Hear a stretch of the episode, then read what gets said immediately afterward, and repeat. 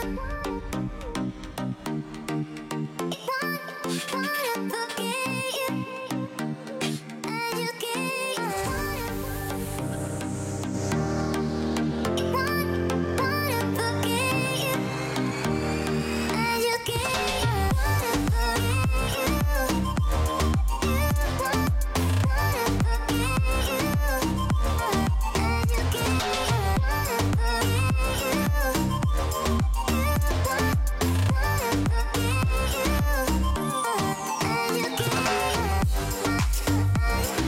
안녕하세요.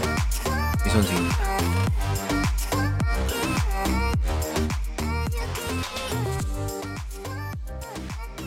왜 매일 안 해요? 그런 분들이 있을 것 같아서. 이게 목이 괜찮아졌다 싶으면 또 기침이 막 나고 그렇습니다. 꽤 오래 가는데 건강 주의하십시오 여러분. 건강 주의하세요. 우리가 살아야 되지 않, 않겠습니까? 그러기 위해서는 어떻게? 열심히 살아야죠. 저 그렇게 생각해요. 오래 사세요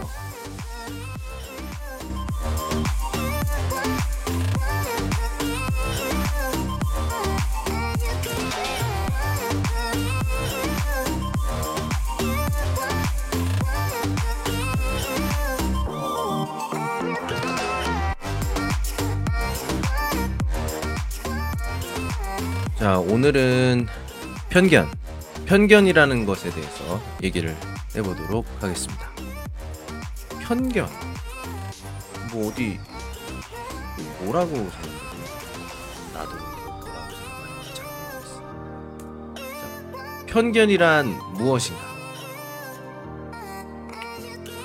다르게 생각하는 것? 아니면 어, 뭐라고 생각하십니까? 편견. 다른 각도로 보는 것? 이렇게 생각해야 될까요? 편이 그거잖아요. 볼견자. 근데 이그 각도가 보는 각도가 좀 다르게 보이는 거예요. 보통 우리가 무엇을 판단하거나 이해를 할 때는 어, 어떤 마음이 있어야 되냐? 바로 이성적인 마음, 이성적인 개념, 사상이 있어야 된다고 생각해요. 그런데 이게 이성적이 아니, 아니 라 어떤 한쪽으로 한쪽으로 방향이 좀 이렇게 된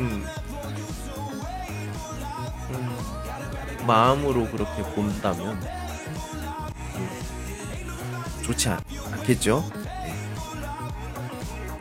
우리가 무엇에 대해서 굉장히 안 좋게 보는 것 사실은 그렇게 보면 안 되죠. 뭐 그런 것들이 되게.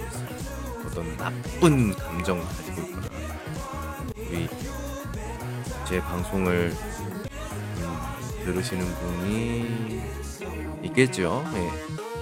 예. 우리 여러분들도 아시겠지만 이런 편견, 편견을 좀 줄여가는 게 완벽한 삶 이런 것에 굉장히 도움이 되거나 이럴 것 같다 그런 생각이 듭니다. 자 이렇게 편견이라는 것에 대해서 약간 심오한 주제가 될 수도 있겠네요. 사람에 따라서 그렇게 생각을 안 할 수도 있겠죠. 사람들이 물어봅니다. 예, 왜 편견이 존재합니까? 왜 그런다고 생각해요? 사람은 이기적입니다. 이기적이에요. 어떻게 생각해요? 아, 이기적이라는 말은 내가 잘 돼야지 다른 사람이 잘 돼야 된다는 게 아니야. 내가 먼저 맛있는 걸 먹고, 내가 먼저 높은 곳에 가고, 내가 먼저 대단한 사람이 되어야 한다는 게 이기적인 마음이죠. 누구나 그걸 갖고 있으면 저도 마찬가지고. 네, 그것이 우리가 모두 비슷하기 때문에 어느 정도의 어떤 모두가 인용할 수 있는 모두가 이해할 수 있는 정도까지의 어떤 이기적인 모습 이런 것들이 좀 괜찮다고 봐요. 저는. 그런데 그게 좀 더 다른 사람이 봤을 때도 좀 너무하다 싶은 그런 것들 있죠. 그런 걸 우리가 편견이라고 하죠. 그리고 그런 것들이 입 바깥으로 나오거나 다른 사람들도 그런 것들을 알게 됐을 때 그런 것들은 좀 더 그러니까 뭐 감정은 어떤 게 공유하는 게 있잖아요. 공유. 공유하는 게 있어서 이게 좀 마음이 좀 맞는 사람끼리 한다면 그것에 좀 동화가 돼서 이게 하나의 어떤 한 명 개인의 의견에서 어떤 단체라고 해야 되나요? 모임이라고 해야 되나요? 그룹이라고 해야 되나요? 이런 많은 사람들의 의견으로 바뀌게 되고 그게 사회의 어떤 인식이 돼서 그게 하나의 어, 무슨 주의 뭐 이런 식으로 되게 되는 거죠. 그러다 보면 이제 안 좋은 쪽으로 되게 되는 문제, 문제가 되고 그런 경우도 합니다. 편견. 어쩔 수가 없지만 되도록이면 입 바깥으로 내지 않는 게 좋죠. 내 생각을 다른 사람들이 많이 알게 되는 것은 제가 봤을 땐 별로 좋은 것 같지가 않습니다. 제가 한국에서 중국으로 여기 와서 이렇게 수업을 하고 학생들과 교류하고 외국 생활에 있- 있고 그러면서 다른 사람들의 어떤 외국 생활의 어떤 의견 이런 것들을 봤을 때 저도 굉장히 공감하는 것 중에 하나가 있었던 것 같아요. 편견이라는 게 쉽게 고쳐지지 않습니다. 저도 그 중국에 처음 왔을 때 중국에 대해서 어떤 생각을 가지고 있었어요. 뭐 한국에서 중국, 중국에서 한국 뭐 이렇게 서로 뭐 이렇게 좋은 것도 있지만 또 안 좋은 있잖아요. 그래서 잘 제가 생각을 해보니까 지금 10년이 됐는데 쭉 생각해 보니까 이런 거예요. 편견이라는 게 있다. 이게 아까도 얘기했지만 여러 사람들이 공유하다 보니까 굉장히 큰 이게 됩니다. 이 문화라는 게 있잖아요. 서로 나라가 문화가 좀 다르다 보니까 이해하는 그리고 바라보는 각도가 때문에 어쩔 수가 없다고 생각해요.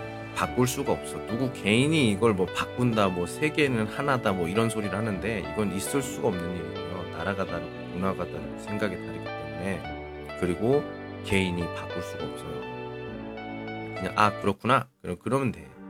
신경 관심을 관심을 주지 않으면 돼. 네. 제가 외국 생활을 하면서 스트레스나 이런 것들을 굉장히 많이 받았어요. 왜 이럴까, 왜 이럴까 이랬는데 지금은 조금 편해졌어. 왜 그런지 알아요. 아 그렇구나. 끝. 나는 거기에 대해서 의견이 없어. 생각이 없어. 나는 이, 이걸 뭐 내가 주장을 해서 바꿀 거야. 내가 이걸 뭐 너는 아는 사람이야. 그런 그 뭐 역사책에나 나오는 그런 것들을 그런 것들이 실현될 수는 없어요. 음, 역사책이기 때문에 좀 과장을 했다 이런 생각이 듭니다. 과장을 했다. 그러니까 여러분들도 혹시나 혹시나 다른 나라에 대한 어떤 적대적인 감정 뭐 이런 것들이 있다면 나는 여러분들이 그런 생각을 좀 고치셨으면 좋겠다 생각이 듭니다. 저도 저도 고치도록 노력을 하고 있고 어, 아주 완전히 고쳤다라고는 할 수는 없지만 어느 정도는 좀 어, 그런 것 같아 이렇게 생각을 합니다. 이 말로 그 편견이라는 말을 좀 해볼 수가 있겠죠. 생각이 다르고 사상이 다르기 때문에 그리고 우리는 그냥 작은 개인입니다. 바꿀 수가 없어요. 의견을 얘기할 필요도 없고 의견을 뭐 주장을 한다고 해서 바뀌는 것도 아니고 아 방관자입니까? 뭐 그렇게 불러도 되죠.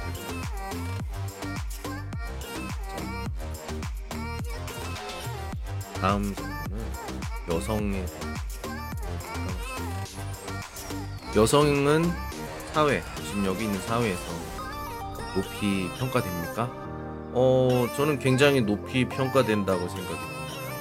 같은 경우에 중국 같은 경우에는 편견이라는 게 있었어요. 저도 뭐 택시 기사나 뭐 버스 기사 같은 경우에는 남자가 하는 것이다 이렇게 생각을 했는데 어, 중국에 와서 좀 알게 된 것들 중에 정말 깜짝 놀랐던 것들이 바로 중국에도 중국 아니 중국에는 그 버스 기사 여자 버스 기사가 있고 또 여자 택시 기사가 있다는 거. 야 그걸 보고서는 또 여, 여기서는 어떤 그런 여자의 어떤 위치 위치가 좀 한국과는 좀 많이 다르구나 이런 생각이 좀 들었어요. 그 뭐, 예, 뭐야 위한스 뭐 이런 거 있잖아. 이런 걸로 봤을 때 여자들이 여자들도 어느 정도는 사회에 어느 정도는 좀할수 있다 생각이 듭니다. 많이 높이 굉장히 높이 평가가 되는 것은 사실은 근데 그렇게 하기 위해선 기본적으로 여성 개개인의 어떤 심리 상태에서 자존감, 자신감 이런 것들이 충분히 풍부하게 아, 개념이 잘 잡혀 있다면 충분히 하다고.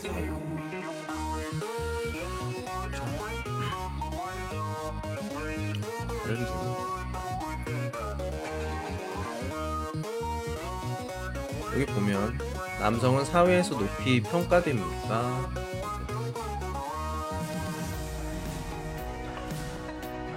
남성은 사회에서 남성은 항상 사회에서 높이 평가되고 있었죠.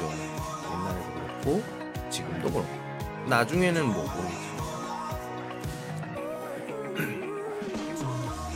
한국은 요즘 남자들이 좀 약해지는 시대에 다다랐습니다. 뭐 정치적으로나 여러 가지 여러 가지 때문에 그 불편하거나 이런 굉장히 많이 보이게 되는데 저는 여기 중국에 있으니까 중국 얘기만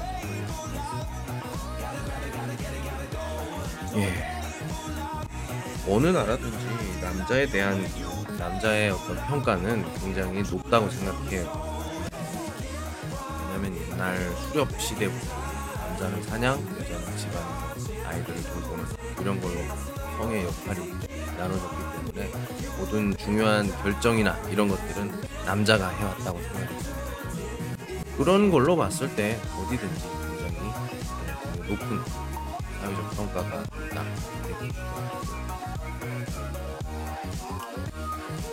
예, 지금 여기 보면은 편견에 대한 이야기 제가 준비한 질문들은 여자와 관련된 질문들이 굉장히 많습니다.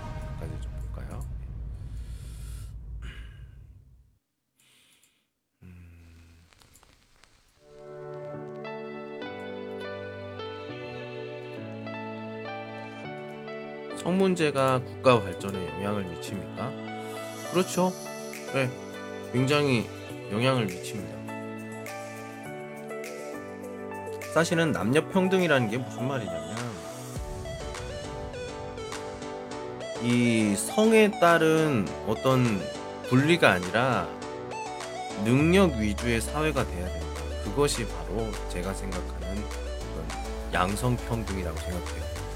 그래서 능력에 따르는 어떤 개인이 있으면 그 개인이 남자든지 여자, 여자든지 그만큼의 대우를 해줘야 됩니다. 그게 양성 평등이라고 해요. 근데 한국 같은 경우에는 양성 평등이 뭐라고 하냐. 여자에게 무조건 기회를 줘야 된다. 이런 말. 여자한테 기회를 줘야 되니까 공무원을 뽑을 때도 50%는 무조건 여자가 돼야 돼. 이게 무슨 소리야. 이건 양성 평등이 아니야. 여성 우대예요, 여성 우대. 여성 우대와 양성 평등. 지금은 여성 우대. 양성 평- 평등은 뭐야?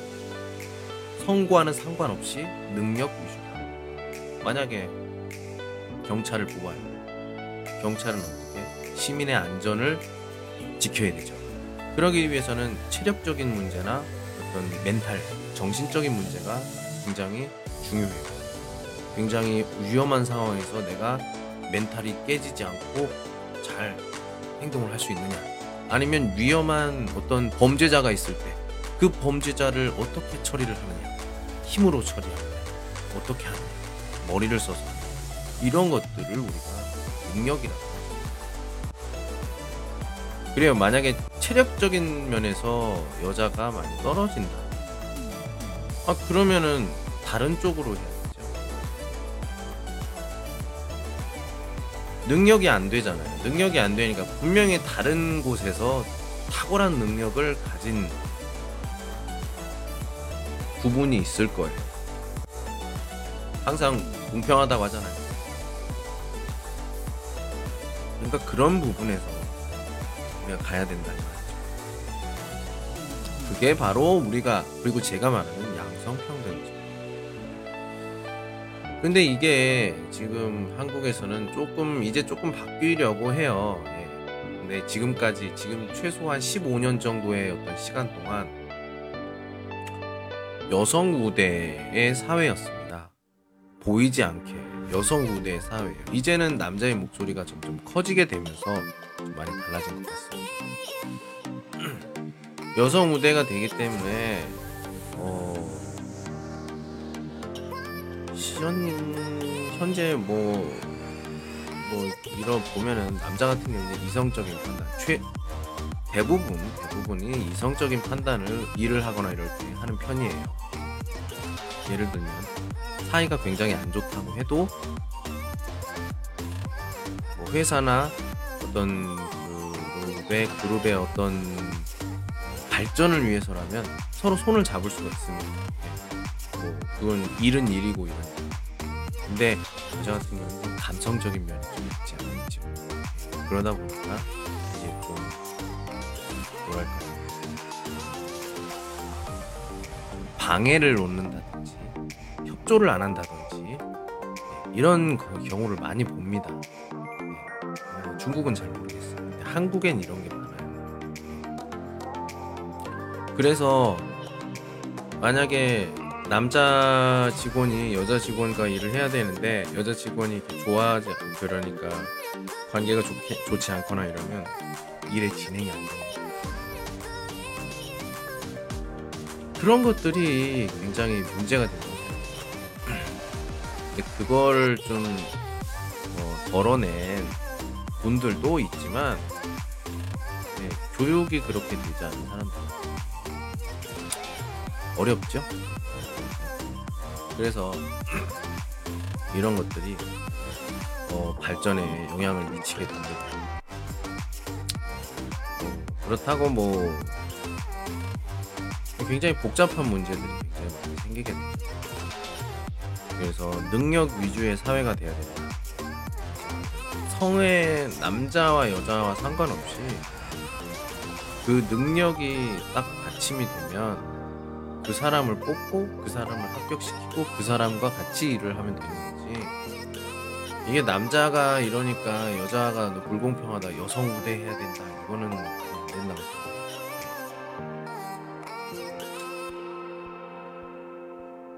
좀 그런 것도 있고요.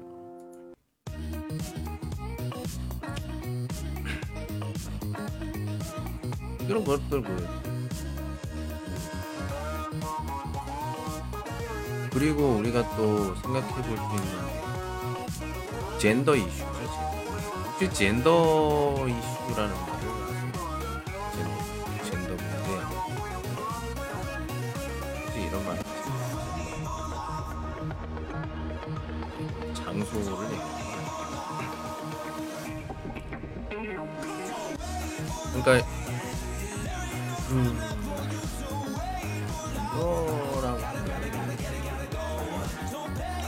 대등한 것 이런 거. 음,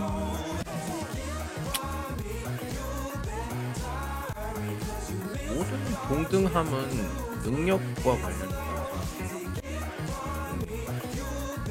젠더 문제를 논의한다는 것이 수평적인 위치에서 서로의 위치에서 능력을 이성적으로 좀 판단을 했을 때야말로 그런 젠더에 대한 어떤 어, 논의 그리고 젠더에 대한 젠더 문제에 대한 이런 것들이 해결이 될 거라고 생각해요. 서로 간의 오해들 그리고 같이 가졌던 그 편견이나 이런 것들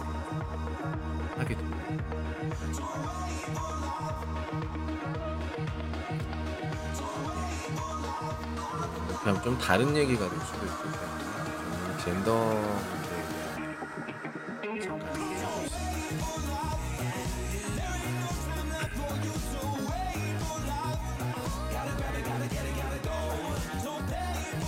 사실 이게 뭐지 차별이라고 편견 때문에 거죠. 아 여자니까 안돼 뭐 이런 것들 근데 이런 것들 어떤 능력이란든지 이런 것들은 평가나 시험 이런 것들로 이런 것들로 우리가 평가가 좀 객관적으로 이루어져야 하는데 근데 이게 어, 편견이라는 게 들어가면 아니라고 생각해요. 사실 많은 그 사람들이 이것에 대해서 싸우기도 합니다.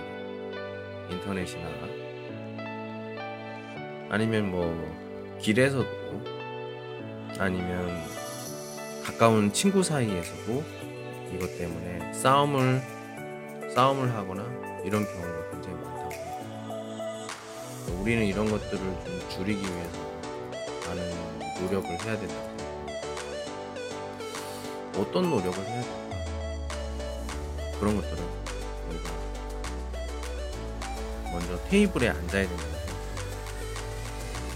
서로를 바라볼 수 있는 수평적인 테이블에 같이 앉아서 같은 눈높이에서 확인을 하고 얘기를 해야 되는데 아직까지는 이게 굉장히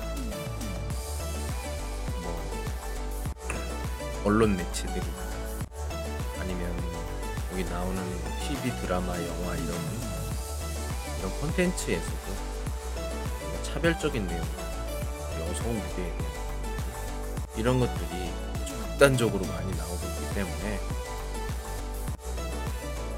수평적인 테이블에 앉아서 같은 눈높이로 쳐다보고 어떤 이런 것에 대한 논의를 한다 이런 것은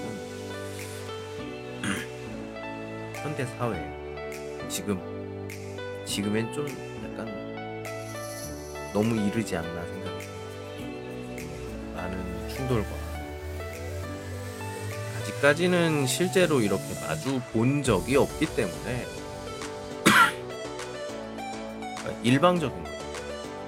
그렇기 때문에 우리가 이런 것에 굉장히 익숙하지 않고 싸우고 이렇게 되는 겁니다. 좀 익숙해진 후에 서로의 테이블에 앉게 된다면 좋아질 거라고 생각이 듭니다. 보통 이렇게 얘기하면 남자와 여자를 얘기하는 거예요. 꼭 중간에서 이런 사람들이 있어요. 제3의 성. 성을 뭐 바꾼 사람들.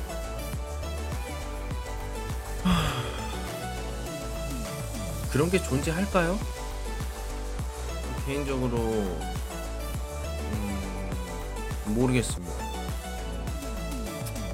모두 후천적인 거라고 생각해요. 환경적인 게 굉장히 크다. 네. 태어나면서 그런 건 없다고. 동물이든 사람이든 모두 후천적인 영향으로 어떤 변화가 일어난다고 생각해요.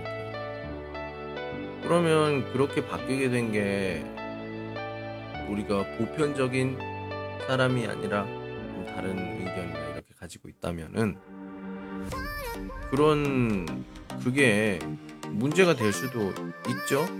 예. 근데 그 소수를 위해서 다수가 이해를 해야 된다.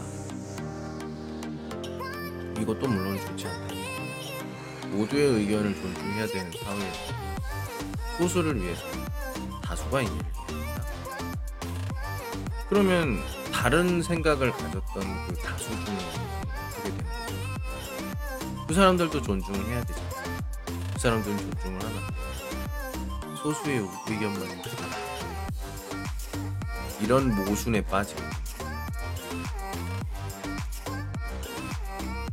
모두가 이해할 수 없어요. 겹치는 것도 있지만 또 겹치지 않는 부분이 더 많은 게 바로 인간 사회라고 생각합니다.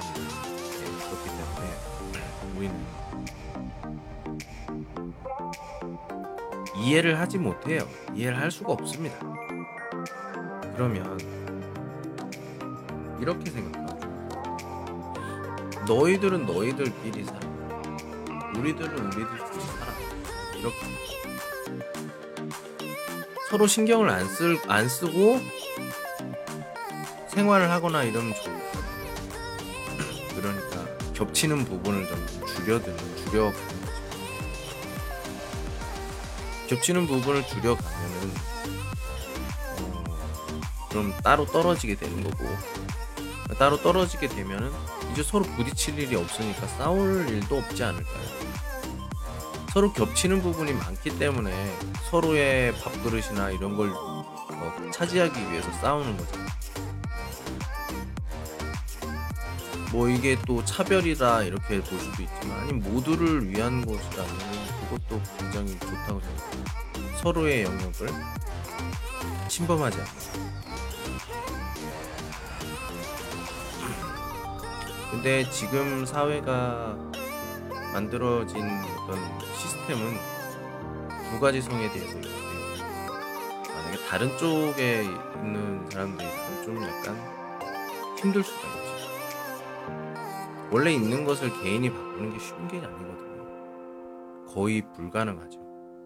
그 불가능한 부분을 어떻게 해결하느냐. 그것은 음, 역시 마찬가지로 많은 시간이 필요합니다. 이런 거예요. 여자들이 바지를 못 입었던 거 그리고 옛날에 남자들이 우산을 쓰지 못했던 거 아니 우산을 쓰지 않았던 거 이런 것도 하나의 편견에서 이제 바꾸게 되는 거죠. 그 개인의 의견이 사회의 어떤 통념과 사회의 어떤 인식으로 바뀌게 된다는 제가 생각했습니다. 그때쯤이면 이제 좀 얘기가 될 것. 네. 그걸 해낼 수 있는 사람이 있을까요? 굉장한 리더십이 있어요. 싸우려고 하면 안 되죠. 왜? 근본적으로 의견이 다른 사람들을 그들을 이해시킬 수는 없어요. 그러면 어떻게? 어, 양보하도록 만들어야죠. 물론 나도 양보를 해야 돼. 이해를 시키는 게 아니라 내가 이만큼 양보할 테니까 너도 이만큼 양보를 해. 그러면 서로 겹치는 게 없으니까 싸울 일이 없어. 이게 제일 좋은 방법이었어요. 안 그러면 아니면 뭐 옛날식으로 하는 방법도 있지만 위법적 좋지 않다. 그렇습니다. 굉장히 재미있는 얘기이기도 하고요. 어떤 사람이 들었을 때좀 기분이 나쁠 수도 있긴 한데, 근데 사실 이건 기분 나쁠 일이 없어요.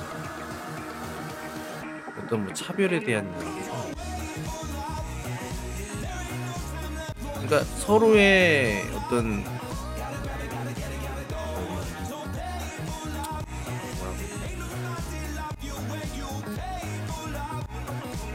뭐라고 울타리 서로의 울타리 안으로 들어오지만 않으면 돼. 근데 그걸 들어오려고 뺏으려고 하기 때문에 서로 싸우고 싫어하고 이런 거예요. 서로를 인정하고 우린 여기까지 너희는 여기까지 이렇게 어, 사회적인 어떤 서로의 안배, 이해 이런 게.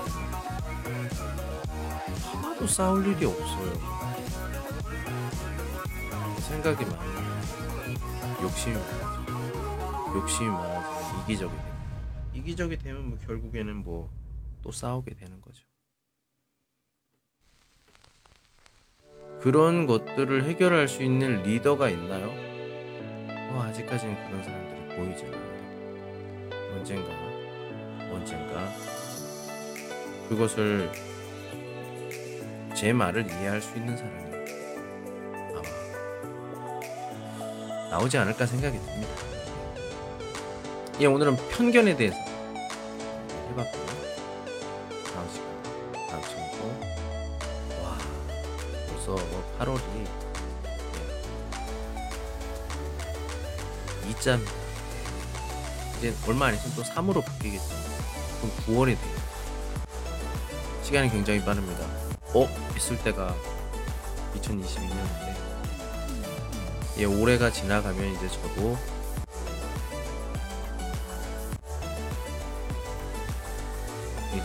나이도 이제 앞자리가 바뀌게 돼요. 그러면 저는 항상 생각하는 게 전과 다른 나, 완전히 다른 나 이걸 돼요. 뭐 이런 것에 대한 내용은 나중에 2023년쯤 되면 얘기를 하겠죠. 예, 오늘은 여기까지 하도록 하겠습니다. 오늘은 여기까지. 안녕.